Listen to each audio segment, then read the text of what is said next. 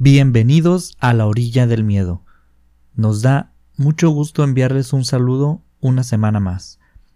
Les damos la bienvenida a quienes nos escuchan por primera vez y agradecemos infinitamente a quienes ya nos siguen. Hoy escucharemos la historia de Raquel, quien es un miembro de nuestra comunidad. Le agradecemos la confianza y los invitamos a prepararse un café, un té, o su bebida favorita y a escuchar los sonidos de La orilla del miedo. Iniciamos. La orilla del miedo, donde tus historias hayan vida. Hayan vida. Hola amigos, si sacan mi historia en su canal, permítanme enviarle un saludo a mi novio Jorge. Él sabrá quién es cuando escuche esta historia porque no se pierde sus historias cada semana. Conocí a Jorge cuando él recién había salido de una relación muy tormentosa, o por lo menos eso me había dicho él. Pasó dos años junto a una mujer que lo celaba y controlaba en todo lo que él hacía. A decir verdad, Jorge y yo nos hicimos novios mucho tiempo después de que él terminó con aquella relación Empezamos una relación de amistad muy cercana cuando nos conocimos, sin intenciones de más, lo digo sinceramente. Y cabe destacar que yo también tenía tiempo de haber salido de una relación igual de problemática. Así que cuando terminamos nuestras relaciones nos hicimos compañía y nos ayudamos mutuamente a sanar muchas heridas que teníamos. Con el tiempo las cosas se fueron dando y terminamos en una relación de pareja. Él y yo nos tenemos muchísima confianza, siempre nos decimos todo, nos permitimos todo y hablamos de todo. Tenemos una relación muy bonita hoy en día. Nos gusta mucho salir a caminar al malecón de nuestra ciudad. Recuerdo que cuando aún no éramos novios, una vez Jorge se encontró con aquella exnovia en el malecón. Nos vio caminando juntos. Ella se acercó a platicar con Jorge y frente a mí, sin siquiera saludarme, le preguntó a él, ¿y esta quién es? Jorge suspiró y solo dijo, es una muy buena amiga, por favor no seas grosera con ella. No sé si Jorge intuyó que me diría algo grosero, o quién sabe, pero ella solo me miró de pies a cabeza, me barrió con la mirada e hizo una mueca horrible con su cara. Luego volvió a mirar a Jorge y le dijo, Supongo que no podrías encontrar algo mejor. Fue todo lo que dijo. Se dio la vuelta y se fue. Yo me quedé muy enojada, fue muy grosera. Faltó nada, por poquito y me lograba hacer perder mis cabales. Pero Jorge me puso una mano en mi hombro y me dijo, ella es mi exnovia.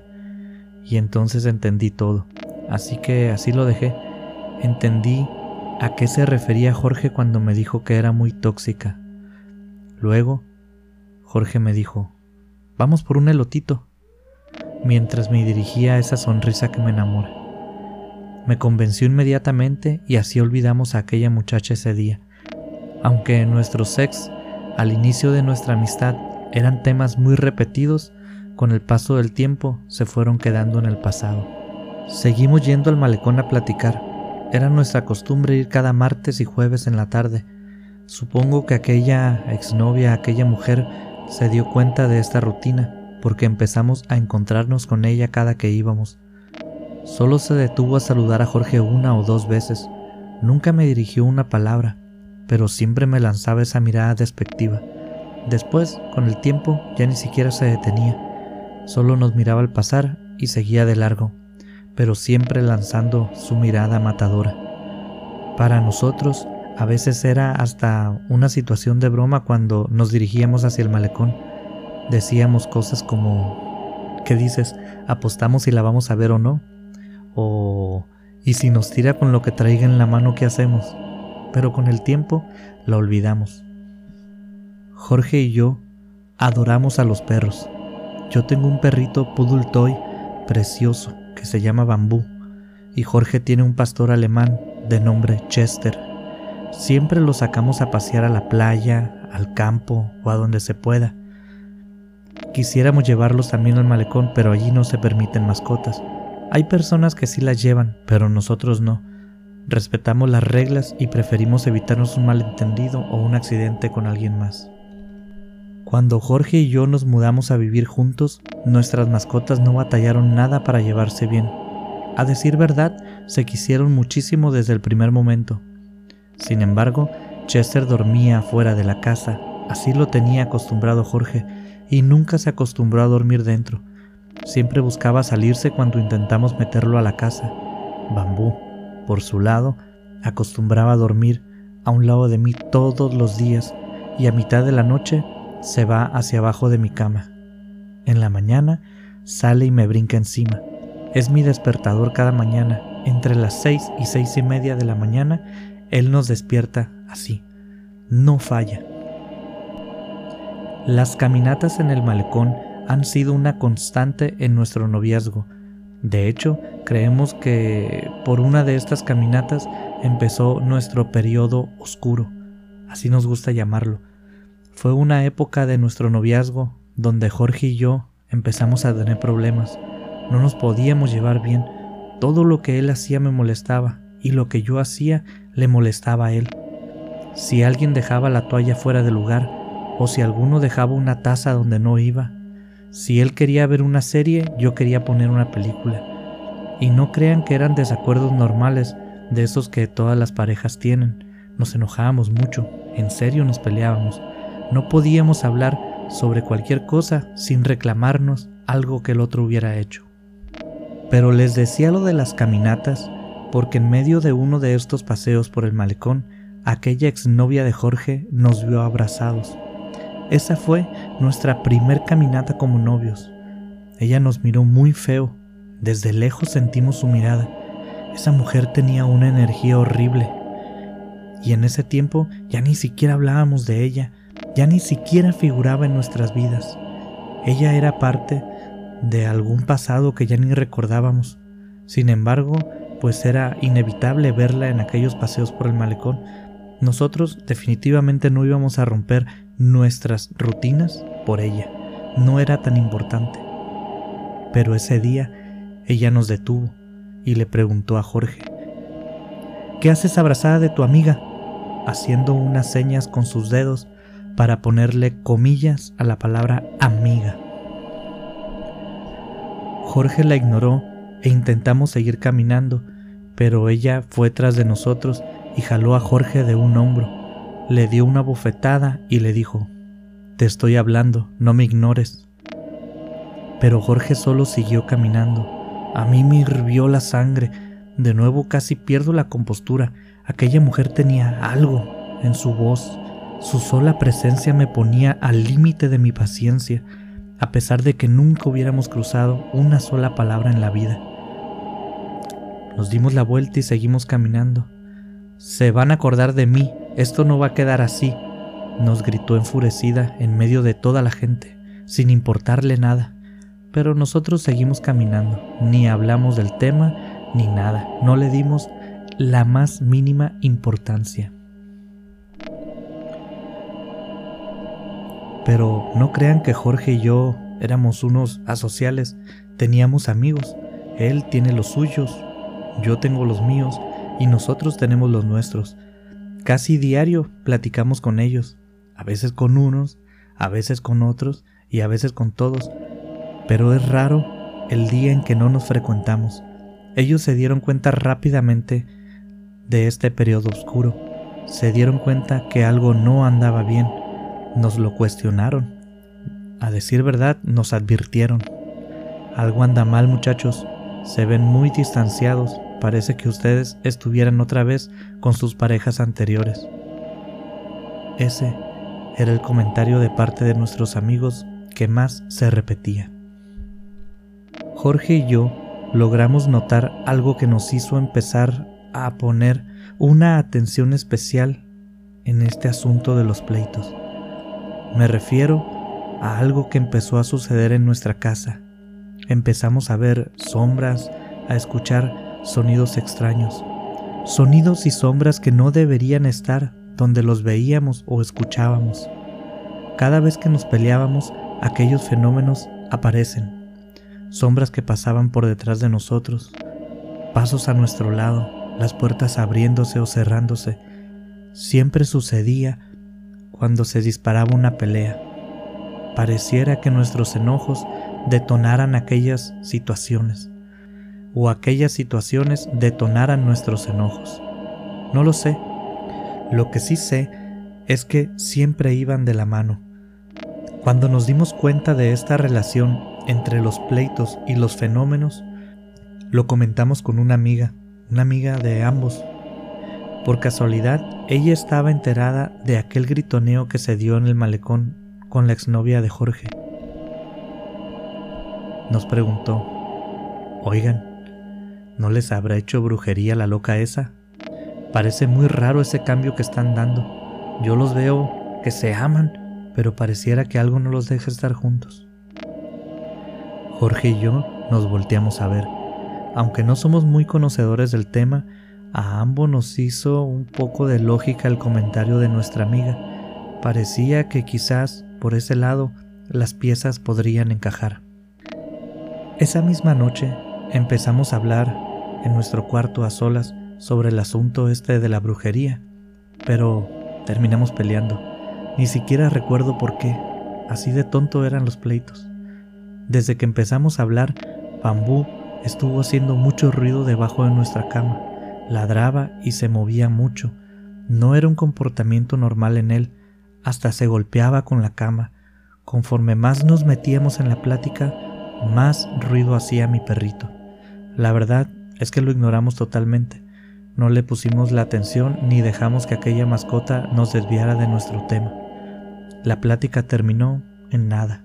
No nos pusimos de acuerdo y terminamos durmiendo enojados. Bambú simplemente dejó de hacer ruido. Al día siguiente desperté como a las siete y media de la mañana. Desperté muy extrañada porque mi perrito no nos había despertado y por el comportamiento que había tenido él la noche anterior Temí que algo le hubiera pasado. Me asomé bajo mi cama y no lo vi. Entonces me asusté más y me puse a buscarlo. No era nada normal que no estuviera en el cuarto. Busqué y busqué, pero no lo encontré. De repente, desde afuera de nuestra casa, escuché un ladrido que reconocí al instante. Era bambú.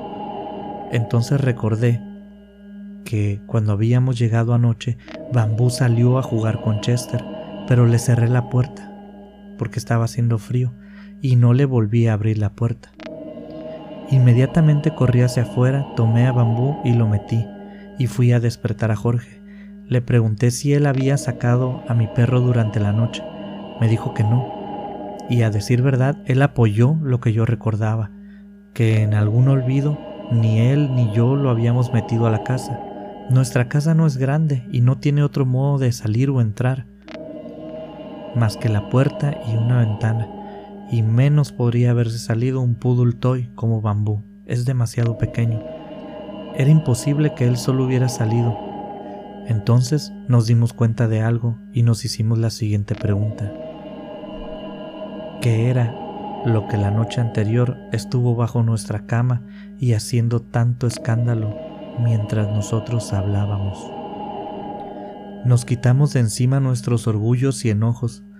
Buscamos a la amiga que nos comentó sobre la brujería. Ella nos recomendó ir con una señora que se dedicaba a esto. Parece que era con quien ella misma solía ir, y así lo hicimos. Desde la primera visita, aquella señora nos dijo, se deben de querer mucho para que eso que les echaron no los haya separado aún. Me miró a mí, luego miró a Jorge y nos dijo, a simple vista parece que lo puedo limpiar. Estoy segura que puedo limpiar y proteger también su casa, pero les aviso que a ustedes les echaron algo muy malo encima. La persona que les hizo el trabajo se ayudó de algún espíritu, lo alimentó con energía negativa y luego se los mandó a que se quedara con ustedes. Se los mandaron para hacerles daño, para hacer que se peleen. De hecho, esas peleas podrían llegar hasta términos peores. Si no me equivoco, esas peleas entre ustedes deben estar subiendo de intensidad, ¿cierto? Jorge y yo Asentimos un poco confundidos, pero aquella señora continuó hablando. Si limpiamos esto, se devolverá a quien lo haya hecho. Si están de acuerdo, seguimos adelante. Si no, aquí lo dejamos, porque eso que traen yo no me lo puedo quedar. Generalmente yo me quedo con los espíritus, los limpio y luego los libero, pero eso que traen ustedes está muy feo. Lo voy a devolver y entonces sí, no sabemos lo que pueda pasar con quien les haya echado esto. Nos siguió hablando y nos dijo que quien había hecho esto había sido una mujer y describió a la exnovia de Jorge. La describió casi exactamente como si la estuviera viendo. Nos dijo que era una mujer que estuvo muy cerca de Jorge y que estaba muy enojada con nosotros dos. Después guardó silencio y se nos quedó viendo.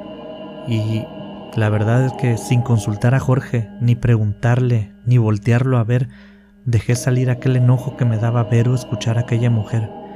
Puedo decirles que ya había perdido mis cabales. Le dije a la señora, casi gritándole, que devolviera todo, que lo que sea que haya hecho no lo quería con nosotros y que lo devolviera a quien haya sido el culpable de aquello que nos estaba ocurriendo. Seguimos visitando algunas veces más a aquella señora y ella estuvo yendo a nuestra casa. Nos dijo que aquella mujer quería que nos matáramos, que lo que nos habían hecho era muy fuerte, pero que con el tiempo y trabajos ella nos dejaría limpios. La relación de Jorge y yo mejoró drásticamente en muy poco tiempo.